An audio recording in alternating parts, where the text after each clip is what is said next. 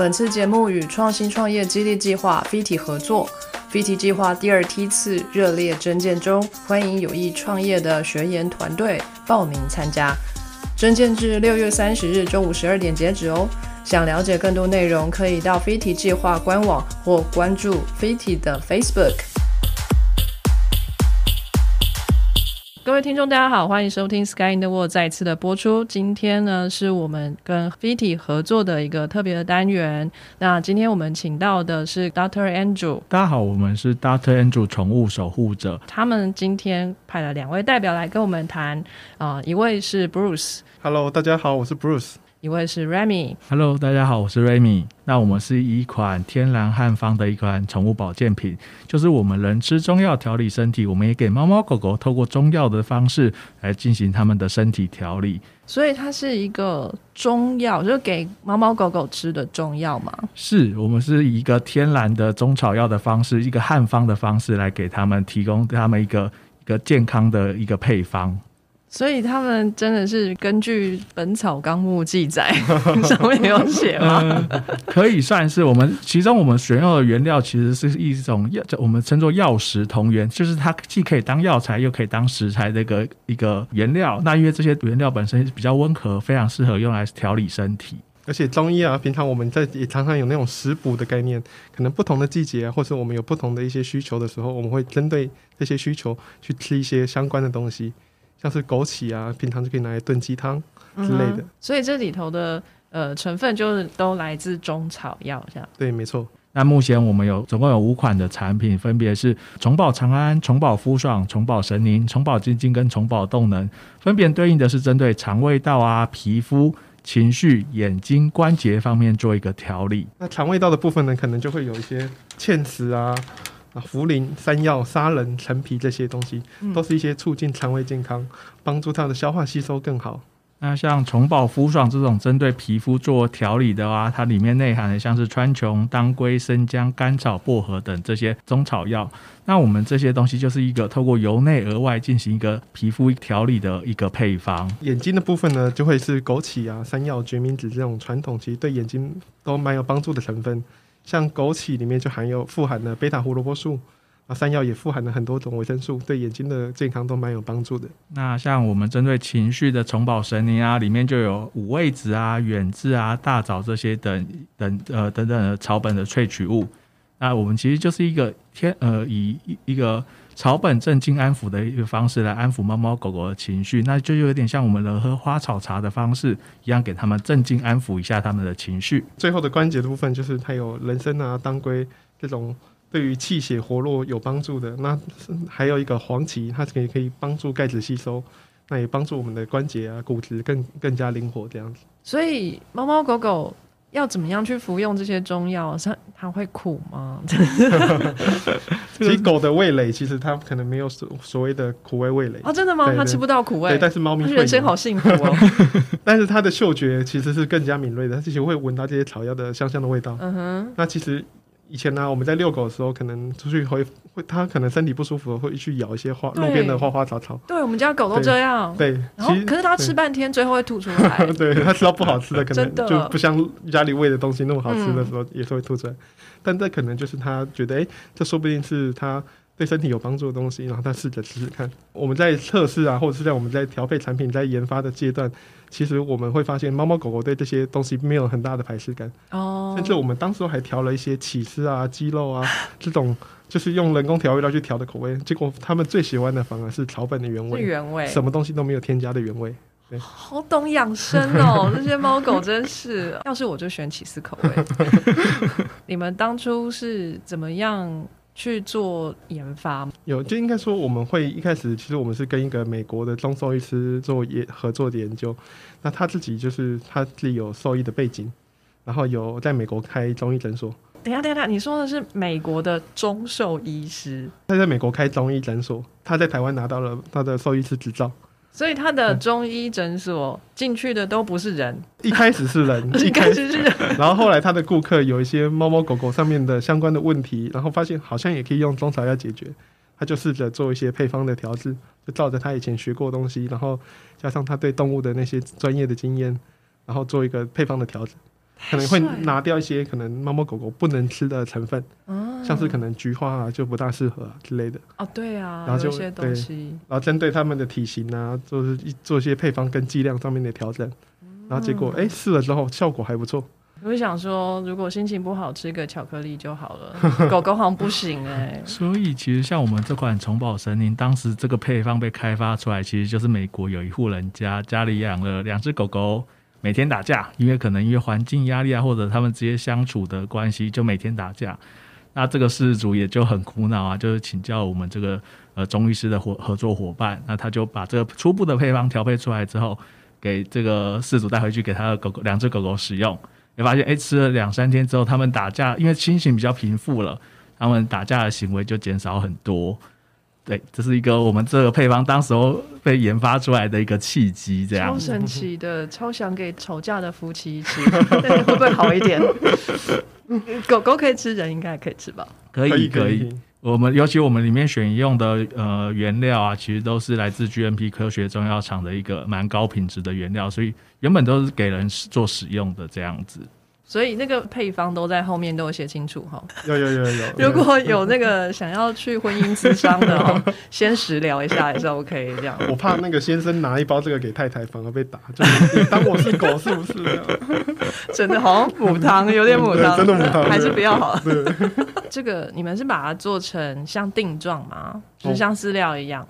我们里面是胶囊，那胶囊里面会是我们的草药萃取粉。那我们推荐的是打开胶囊，把它拌到饲料。哦，其实这跟我们一开始配合的一个通路有关。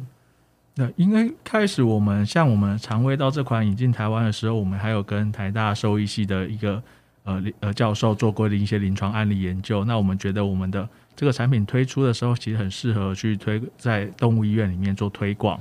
那因为那时候我们咨询了很多兽医师，兽医师其实建议我们可以做成胶囊，因为他们做成胶囊的话会比较方便，呃，兽医师的喂食，因为他们习平常的习惯就是用塞胶囊的方式来给。喂食给猫猫狗狗，但是如果是在家里，可能饲主不太熟悉这个喂胶囊的这个方式，所以就是建议吧对，我们还是建议他打开对开来。那我们做成胶囊，其实还有额外的好处，就是我们给我们的这个里面的草本原料多了一层保护，避免它受潮啊、被氧化啊。因为里面我们里面就是真的只有纯粹的天然草本的萃取物，我们没有添加一些额外的防腐剂啊，或其他添加其他的添加物。所以有多了这层胶囊做保护的话，其实也可以达到一个呃呃保保存的一个效果。嗯，哎，那这个中药的萃取物是你们每一项成分这样去做萃取的吗？还是你们就到顺差中药行去？哎，这个粉那个粉我要一点，然后这就来调。哦，以以我们的原料来说，其实我们都是跟刚刚有提到 GMP 科学中药厂进的，因为我们希望给猫猫狗狗最高品质。药厂规格的一个原料，所以我们的原料其实是跟他们进进来，然后我们再做配方的调配，然后再委托专业的代工厂帮我们生产制造出来。哦，了解，就是开方子的这个人，就是你说的那个美国的中兽医师。哦，初步的配方的调配是由这个呃中医师，那我们在引进台湾之后，我们会再稍微做一些微调，也结合我们之前的一些生医研发的背景做。呃，配方的微调，这样让所以让它更适合，并且有更好的保健效果。我之前在美国待过，然后我也遇过一个中医师，他也超强的。可是他厉害的地方是在针灸，他很会针灸，他还有帮马针灸过。哦，然后听说他帮马针灸赚的比。帮人还要多，因为那个马就是很贵，他们是跑步 都冠军的那种马，对。然后说这个针灸之后，原本站不起来都站起来了 之类的这种东西。嗯，因为像台湾也有目前也有很多的中兽医，他们有在呃做这种猫猫狗狗的针灸，那对于那些关节的损伤啊，原本其实都有非常好的一个呃效果。嗯，这是在台湾也有在这方面针对。猫猫狗狗做针灸这一块也是非常的，在有非常技术非常好的中兽医师在。嗯嗯，对啊，所以台湾也有中兽医师嘛。是，那这边这个产品也在那边都可以做一些。是是是，我们就很希望可以跟中兽医师有很好的合作关系。了解，那他们本来就有在为猫猫狗狗调配一些中药配方吗？是，有些有些也会。那他们不就是跟你们抢市场吗？还是你们应该是合作的关系？我们应该也还是合作的话，因为我们的定产品的定位是呃保健品，那兽医师开门开出来通常都是药品，还是有一些差距这样子。了解，就是平常吃对对对，我们主打的是保健这一块。OK，了解。而且我们其实，在那个目前在北部的合作兽医院，也不不仅限于中中兽医，也有一些就是。比较西方的医院，他们看哎，觉得使用这个产品真的有一些不错的改变，这样子，他们他们也会当我们的处方这样子。哎，这个保健品啊，应该是猫猫狗狗从小就要吃吗？什么时候要开始吃啊？其不同的年纪，我们会推荐不同的保健品，像是肠胃道这款，我们会推荐到二到呃两个月到那个六个月左右的幼幼犬幼猫使用，因为在这个年纪的时候，他们最容易的腹泻，然后最容易有一些肠胃道的问题。一来是他们的肠胃可能还在发展中，啊，有些益生菌的、有些菌群啊的那些培养都还没有完全的建立起来。那这个时候呢，帮助他肠胃健康巩固好之后，他之后的整体表现、整体的健康的表现也会不错。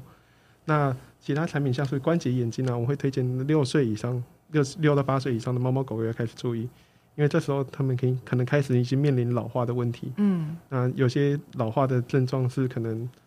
是是只能延缓恶化而不能够改善的，所以我们尽量就是及早开始做保养是比较好的。就是我差不多要开始吃了。OK OK，这个点子还蛮不错的，就是一个诶比较缓和的中草药的这一种保健的这种食品。那你们是怎么样开始有这个点子要做这件事情的？那其实一开始我们的。其实是从学校出来的一个生技医药的研发团队，那时候我们创办了有一个呃医药的技术，我们很希望能够把它呃跳脱出实验室，实际的应用在病患身上。所以那时候我们想说，就以这个我们创办人的一个医药技术来创业。那时候我们一开始决定的方向其实是想要做呃犬猫的肿瘤的治疗，我们想要开发猫猫狗狗的抗癌药物。因为其实现在的猫猫狗狗死因的第一名，根据呃动保处的调查，其实是目前死因的第一名。其实所有的猫猫狗狗其实也是呃受癌症肿瘤所苦啦。因为其实刚刚有提到，其实现在猫猫狗狗年纪其实都偏大。以前我们可能觉得八到九岁的猫猫狗狗已经是非常高龄的猫猫狗狗，可现在十九二十岁的猫猫狗狗大有人在。所以其实是现在的猫猫狗狗的它的年龄也有出现高龄化的一个问题。那高龄化其实常常伴随说一些老人病啊，或者是说我们会更常见，其实肿瘤癌症的发生其实也会也相对应的提高。那时候我们就很希望能够提供给猫猫狗狗非常好的一个药物给他们做治疗，所以我们就开始接触了很多的呃兽医师，跟很多的事主朋友聊天。那我们在这段的交流的过程当中，我们发现其实宠物的保健议题或许是我们更可以先切入的。在他们还呃还健康的时候，我们就开始关注他的健康议题，或许是一个更根根本的方法。那我们刚好就可以结合我们这个呃在美国的这个中医师伙伴，我们就一起决定合作去开发我们这一系列的配配方，希望用最天然、最没有负担的一个产品，给猫猫狗狗开始做他们的一个健康的照护，这样子。所以呃，你们一开始就是三个人的伙伴吗？我们的团队一开始是有四个人，嗯哼，对，就是这位。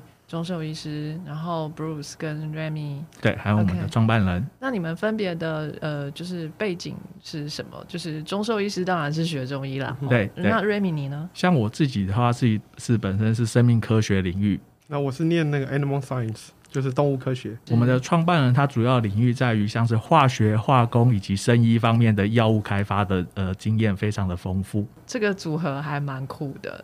你们创办人应该算是比较熟悉西药的领域，是是是，因为我们一开始说的那些药物的开发，其实就真的是属于西药开发的那一块，对对对。那只是我们刚好就有这样子组成一个团队，我们就把原本传统的中草药的智慧，再结合现在一个比较创新的一个研发的方式，来把整个产品做一个开发。嗯哼，那是什么样的机缘把你们四个凑在一起的？我们算是在社团认识的吧，就是我们有参加一个生计创业的学生会。哦，我还以为猫猫狗狗社团。对啊，然后那个学生会主要是做一些外部企业的引荐，比如说我把一些企业的资源带到学校来，让学生能够在毕业之前就认识那个企业，像是可能跟博朗医材啊、百瑞金鼎这种，就是一些做临床实验的 CRO 公司有合作，然后会在校园内征才。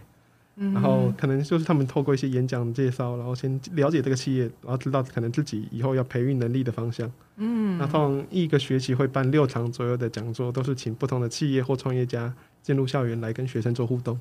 哦，所以你们就是参加这样子的一个社团，然后都是有志于创业的朋友。对对对，没错。然后你们一起讨论了一个这个题目，然后哎想说哎刚好有人可以去试试看。可是那个中医兽医师应该没有参加这个社团。对他没有，他是应该说有点像是在我们背后提供技术服务资源这样。我们的后盾。怎么会突然想到说，哎，你们三个也都不是兽医背景的，怎么会突然想到这个？其实是最一开始我们面临到是创业的一开始的一个抉择的问题。其实一开始我们确实是，其实我们创办人的医药技术其实是非常适合用在人体身上的。所以一开始我们的整个研发方向其实也是想要走到放在人人用的抗癌药物的开发。可是因为我们是一个新创公司，那很多业界的前辈其实觉得做一个新创公司而言，要去开发一个药物，其实是非常耗费呃研发资金、时间成本这些东西，它消耗这些的投入是需要非常非常庞大的。所以一些业界的前辈其实说，或许我们可以先转个方向。先去针对猫猫狗狗的癌症药物来做开发，因为它相对的时间跟呃投入的资本是小会小的比较多，当然还是很大啦，可是会小比较多。他建议我们先往这个方向走，所以那时候我们就开始接触到很多宠物的一些相关的事物，兽医师啊、饲主朋友的一些意见啊、一些回馈，这样那时候我们就开始确定，诶，宠物市场或许值得我们好好的投入，因为有很多的猫猫狗狗的健康问题是需要我们去关注的。中草药其实跟西药有一点。类似的部分，大家用过之后发现真的有效。就以前的中医的上面的记载都是这样的，就是什么成分、什么草药对什么的哪方面有些帮助。我们现在科学已经进步到可以去分析这些事情了，所以其实有非常多的文献啊，然后研究在针对一些 Chinese herb 就中草药这一块去做研究。因为我们现在有一些分离纯化的技术，一些 mass 啊、chromatography 这这晨曦这些就是技术去把一些成分分离出来。其实我们可以知道说，可能一个草药里面可能有十几种的我们所谓的 L 康胖，就是主要的成分。那有些成分是做什么用的？其实现在都有研究来证实这件事情的。复方的机制又是稍微更呃不一样的，更复杂。对比起我们吃一个单方的西药，就是复方可能是有非常多种成分，然后透过各种不同的机制来针对同一个状况去做调节。后面的学问很大。是是对。当初你们在有了这个想法之后，法是一颗种子嘛，你需要浇灌水在上面，那个水就是资金嘛。你们的这个经费来源该怎么办？那个时候你们就去参加了这个飞体的培训吗？嗯，其实一开始其实是我们产品有了初步的规划之后，然后我们去把这个产品生产出来，然后我们有更进一步的我们。因为我们自己是本身是医药研发的一个背景，我们希望我们做的产品是有一些科学实证的基础，所以我们就是去请了我们在台大兽医系的一位教授，帮我们进行了临床案例的研究。我们希望透过这个临床案例研究去验证我们产品的一个保健效果，所以我们那时候是先启动了一个这个这样的一个临床计划。那我们就去实际的收很多肠胃非常敏感的猫猫狗狗来去验证我们产品的保健效果。那我们在这一段这个研究当中，其实我们也发现了我们的产品其实第一个它的保健效果非常好之外，我们也还发现我们去做抽血的检测验证，它们不会造成肝肾的负担。因为猫猫狗狗相较于人，它的肝肾是比较脆弱、比较敏感的，是我们非常需要注重的一个议题。另外一方面，我们也发现我们的产品在抽血检测之后。发现对于免疫力的调节也是有所帮助的。那时候我们这整个研究的成果，我们也有去做一些科学呃学术的发表。然后那也因为我们有做这个科学的研究之后，我们有机会能够去参加 VT 这个比赛，来去辅导我们把这个产品更加的成熟，更加的呃具有市场力这样子。所以你们前面也等于算是有一点基础了，是。所以你们一开始的资金，第一块砖到底是从哪里来的？呃，就是呃，我像我们的创办人啊，他自己有投入了非常非常多的经费在里面，这样子，还有透过一些呃政府的计划的补助，来让我们能够走过前面这一段比较呃基础不稳定的一个阶段。那这样子到你们参加 VT 的培训之前，你们经历了多长的时间？大概一年多左右，一到两年左右的这样的一个时间。那这样子成果的确蛮快的，马上就可以得到不错的结果。OK，在这个 FIT 培训的这个期间当中，你们觉得你们学到了什么？在你们的品牌跟你们公司的这个成长上面可以用得到的？其实 FIT 教我们非常多非常多的事情，从不管是从比如说一开始团队的建立。然后加上比如说股权的划分，然后就教教你怎么开一间公司，然后到最后可能走到商业上的布局。像我们在呃入围海选，可能升到四十队，然后四十队经过评选一、评选二，我们各会有一次的营队，然后那个营队他会找各方各业的业师来去检验你的 business model，检验你的商业策略是否正确，那他会给你的建议。当然每个业师给的建议可能会不不尽相同，所以如果你每个人都想听他的话的话，你会觉得。很奇怪，我到底，所以你自己也要觉得说，该走哪条路。经过这些印证，就是就是不断的累积不同的一些你的 milestone，就是去你可以检视你的 milestone 达到哪里了，然后累积你目前推的市场的结果，嗯那就一步一步往下走，这样就是算蛮蛮有策略、蛮有稳规划、蛮有稳健的一个辅导这样。所以你们在参加飞体之前，是你们想象的这个商业模式，对，会有一个不太一样。对，没错，没错。那经过飞体的培训跟修整之后，你们觉得这样走得更顺了？这样是开始我们是有这个产品，可是我们对于它的市场性啊，或者产品力来说还不太确定。那我们透过这些业师的指导，帮我们修正方向，来去呃更加印证我们这场呃我们的产品具有市场性，这样子它可以在这个市场是推得起来的。嗯，对。飞体的训练是多久？六个月左右，我们是一九年年底，二零一九年年底拿到 VT 的获奖，就是大概十一月底结束 VT 的这个整个营队的行程，嗯哼，然后就开始自己慢慢推市场，就累积就是不同的口碑啊、使用者啊，然后慢慢的把知名度打开。哎，那现在你们主要着力的地方是什么？你们产品已经看起来是蛮成熟了，也有学术的背景，然后也有商业模式已经建立起来。那现在你们每天。呃，必须要去努力的是把这个产品推出去。那在哪里可以看得到你们的产品呢？那目前的话，我们会区分成线上线跟线下这两块。那线上的话，我们就会自己经营我们的官网啊，或者一些平台，像虾皮啊。那之后也会进一步推展到 Pinkoi 啊那些的一个平台。那也有一些和呃其他的伙伴的电商朋友，他也会愿意去帮我们推广我们的产品。那线下部分的话，像我们就会跟像是兽医师啊、兽医院，或者是一些宠物美容院，或者是宠物的呃精品的严选店，我们就会在这这些呃实体通路当中做推广。Remy，我这边有一个问题，大家你也是念生命科学的嘛？Bruce 这边也是呃动物科学。其实我们大家都知道，我们这一代，好，对不起，我跟你不同代，那就是有一句俗谚啊，就是一日生科，终身科科。那你们对这个看法如何呢？终身苛刻这句话，其实代表大家觉得对未来的一种不确定性。所以，其实我们一开始在那个生机创业学生会的时候，我们经常就想解决这个现况，所以我们才就是希望大家为了工作而急躁，去努力培育能力。但是有些能，就是我刚讲的，我们引进了很多企业资源进来，然后让学生跟那些高阶主管先做一步接触，知道哎，我企业要的是什么。那我在就学的时候。我已经可以往这个方向做准备了。可能他们需要一些，比如说临 C R O 公司可能会需要一些某些课程的时数啊，临床相关的课程的时数，那我就可能我去进修，而不是等到我要找工作时我才来面对这个问题。那除了目前已存在的工作之外，我们可能也要对一些没有存在的工作做一些想象跟就能力培育。比如说，嗯，可能二十年前大家不知道那个 A I 是一个，就是人工智慧是一个。那么具有潜力的东西，只是只知道计算机的能力，呃，变得更强之后，让神经网络的的能力得以实现，大家才发现哦，AI 原来可以做的那么多事情，比如说 AlphaGo，或是很多的，就是这种人工智慧在医疗上的辅助啊，都已经超越目前人类的极限了。我们如何在这种快速变动，然后在还没有人就是能就是能想象得到的时候，就去。做一些尝试呢？我觉得不只是深科而已，是可能各行各业都会面临到的一个问题。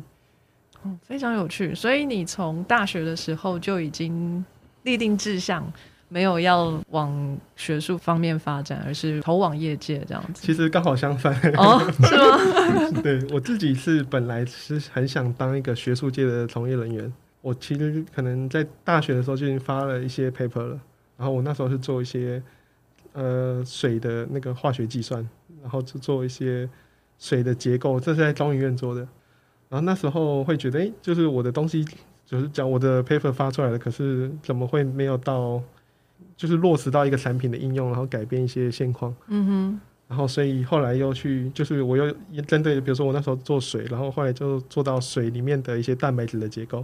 那蛋白质要研究什么蛋白质呢？那跟人类比较相关的重大议题就是癌症的蛋白质。嗯那做了癌症蛋白质的 research 又会做牵扯到药物的研发，所以后来我又到台大医院。就一步步就是想往业界走，但是后来就是真的是机缘巧合，然后有一些机会进入业界，发现哦，很不一样这样子。对，真正业界的面貌不是你想象的那样。对对，但也很有趣。OK，所以你觉得有哪里不一样？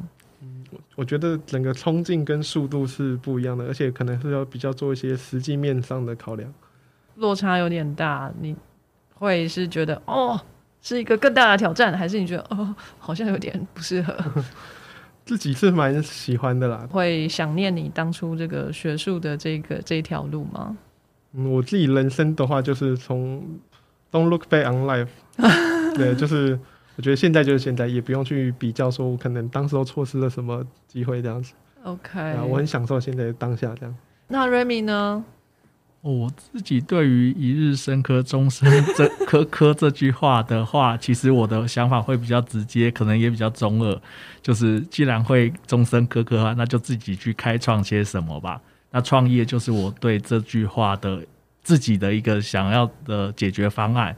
那像其实这也不只是我自己，其实像我身边很多也是生命科学领域的朋友。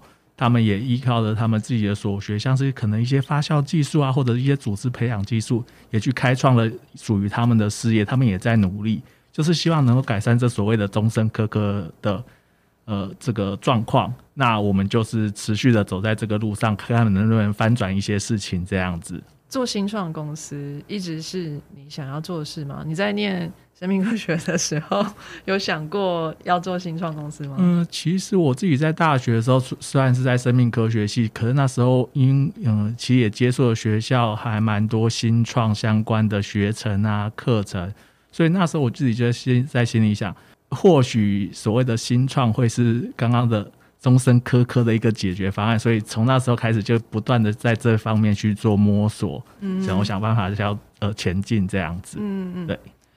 那你们从事新创一直到现在，你们觉得一样吗？就是有前景吗？因为大家都会说，哎，台湾市场这么小，在台湾发展新创可能就会规模一直都是那样，或者是你就等着有一天被并掉，然后。可能你再重新开始一个新创，就是新创的生态圈，或是你们怎么去看待新创这个产业呢？那刚刚虽然有说台湾的市场很小，那或许这一点在跟整个世界比较起来，确实台湾的市场跟市场跟其他呃其他国家的比起来是确实比较小。那我们的话，其实也是想办法要努力的走出台湾，想要到整个国际上面这样子啊，希望能够把台湾的一个好的产品能够真的带到国际上面。那我们自己也有在这方面做努力，像我们的产品近期也是尝试想去推去呃越南啊或者香港这边，是我们初步有取得一些成绩。那我们之后也会持续的往呃。将台湾的产品国际化这件事情持续的努力，这样子。嗯，对啊，那台湾的新创公司其实大部分其实都是想往国外走，就我们参加过的一些比赛啊，然后在那些资源上认识的不同产业的新创。其实因为我们老虽然台湾比较小，可是其实台湾的一些软硬体实力其实都是蛮不错的。像是我们有一些很棒的一些软体的公司，其实都是在台湾，就是有一些好的研发出来。然后因为加上台湾其实有一个所谓的比较强的代工厂的一个区块。所以有一些他们在硬体实作方面，甚至有些国外的厂商会来台湾做一些就是 prototype 的 model，然后做出来之后，他们才把这个成果拿去国外继续继续发达这样子。嗯，所以其实，在台湾的硬体方面，其实就是这些新创其实是有一点一些得天独厚的环境。嗯，我们缺的其实是一些被看见的机会，所以。然后这些，我觉得我们像我们刚刚参加的那些 VT 啊，或者一些其他创业竞赛类似的创业竞赛，都有一种教我们怎么去说故事，教我们怎么去把一些东西内容呈现给大众看，让更多的机会被看见。那我这边有一个问题哈，比如说像嗯你们的产品这样是利用一个中草药的一个比较缓和的这种保健品，来为猫狗的健康做一个保护，那似乎。在国际上，你们会有一个很大的竞争对手，叫中国。在这边，你们会怎么样面对这件事情？你们有没有呃一个产品的护城河？然后你们会觉得这个是你们的关键点，没有任何人可以 copy 的。以这一方面来说的话，第一个，我们就是在配方上面，我们会希望不断的透过科学的实证的方式，去不断的强化我们的配方，并且做一个保护。那另外一方面，我们因为是结合。呃，台湾的 GMP 科科学中药厂，那以台湾的科呃科学中药厂的生产的呃品质而言，那我们是还蛮有信心。我们觉得台湾的呃在地呃在地生产制造是一个非常非常具有优势、非常有潜力，而且非常对毛小孩身体健康有保障的一个一个一个保护这样子。所以我们会希望以这这这这些点来去强化我们的产品在国际上面的一个竞争力。而且我们有一个比较强的诉求，是我们对于产品的安全是有有坚持的。所以其实我们的产品就有送 SGS 检验，我们有检验重金属啊，有没有农药残留，有没有生菌数超标，或是甚至就有没有西药的成分在里面。你刚刚提到说这些呃，就是原料都是在地生产的，是台湾产的。呃，这一部分的话，原料确实绝目前绝大部分都是从呃中国进来的。那可是他们在这些进料的时候，因为他们是 GMP 科学中药厂，所以他们在进料的时候已经非常非常严格，会去把关，那或者直接跟当地的呃农场或农户做契作，来确保他们的呃药材的一个品质。那我们在这方面，我们对台湾的厂商是还蛮有信心的。了解，你们对未来的走向有没有什么样的期许？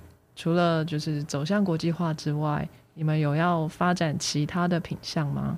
目前我们还是着眼的是在宠物的一个健康照护，因为我们是希望让猫呃猫猫狗狗有一个更好的一个生活品质，有一个健康的一个一个一个健康的一个生活。那我们会呃所有我们未来发展的目标都会以这个为我们的核心理念，并且把它拓展出去。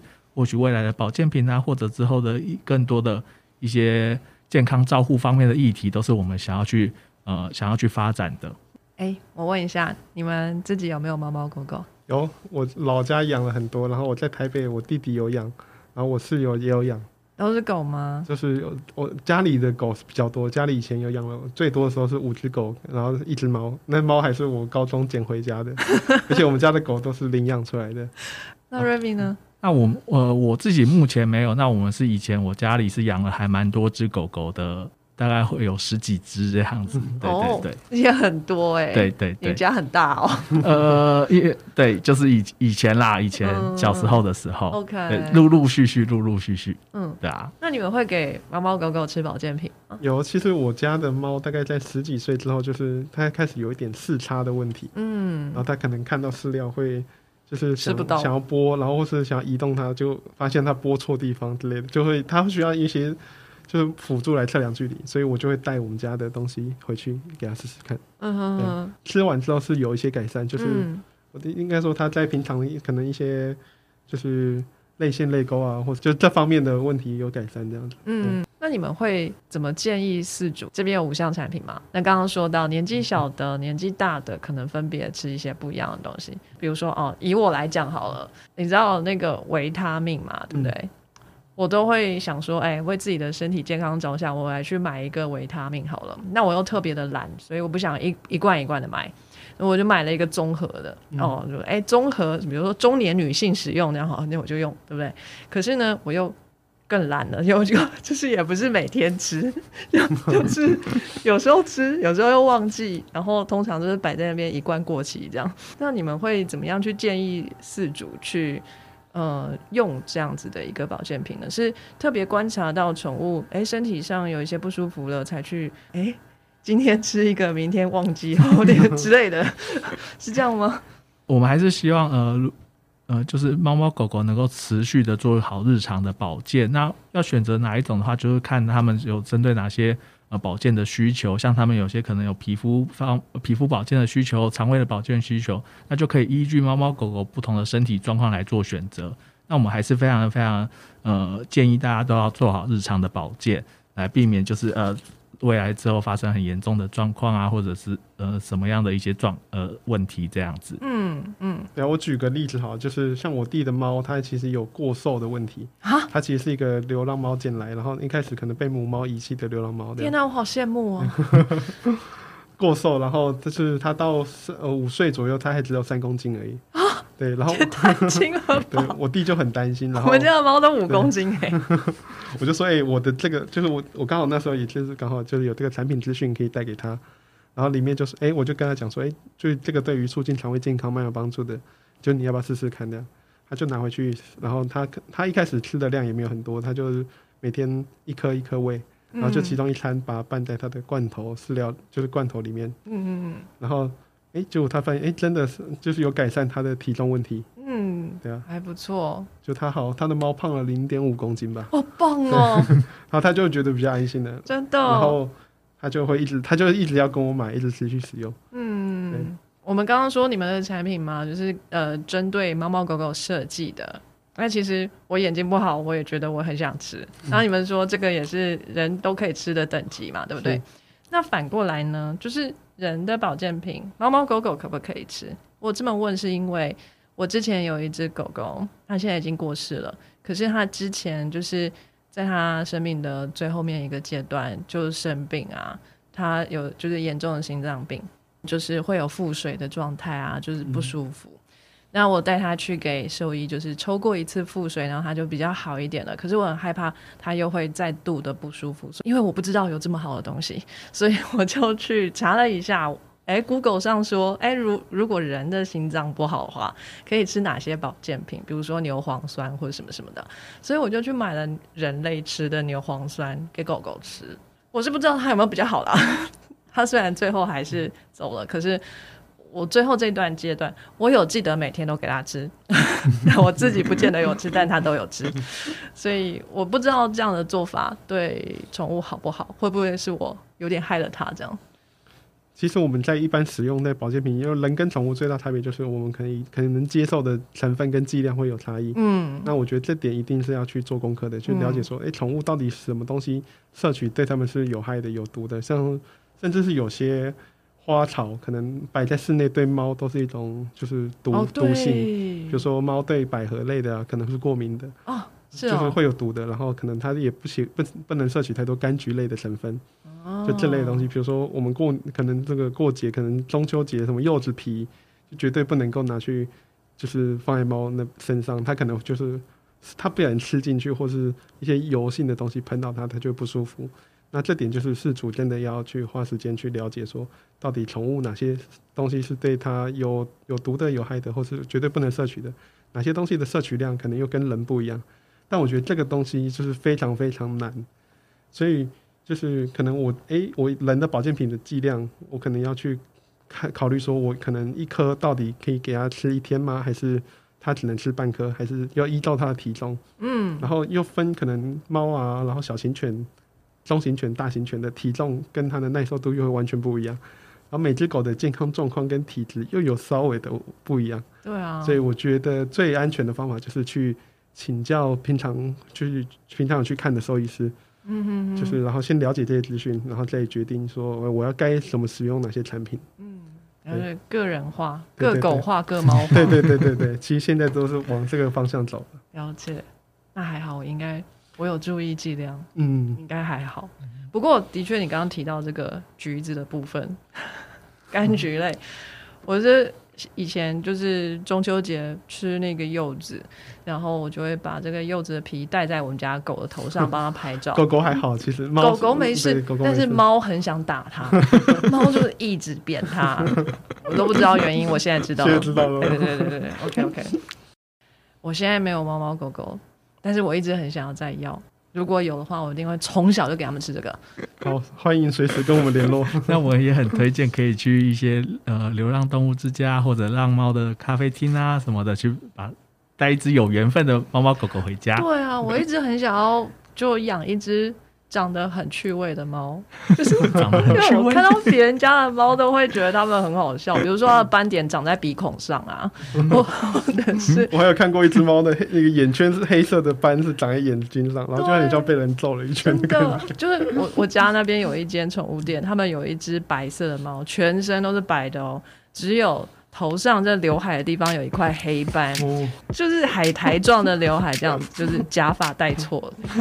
那他的名字叫饭团吗？我真的不知道他叫什么名字，我都叫他大白。可是 我就是很喜欢他，然后我问过无数多次那个宠物店的老板要不要送给我，他都不愿意。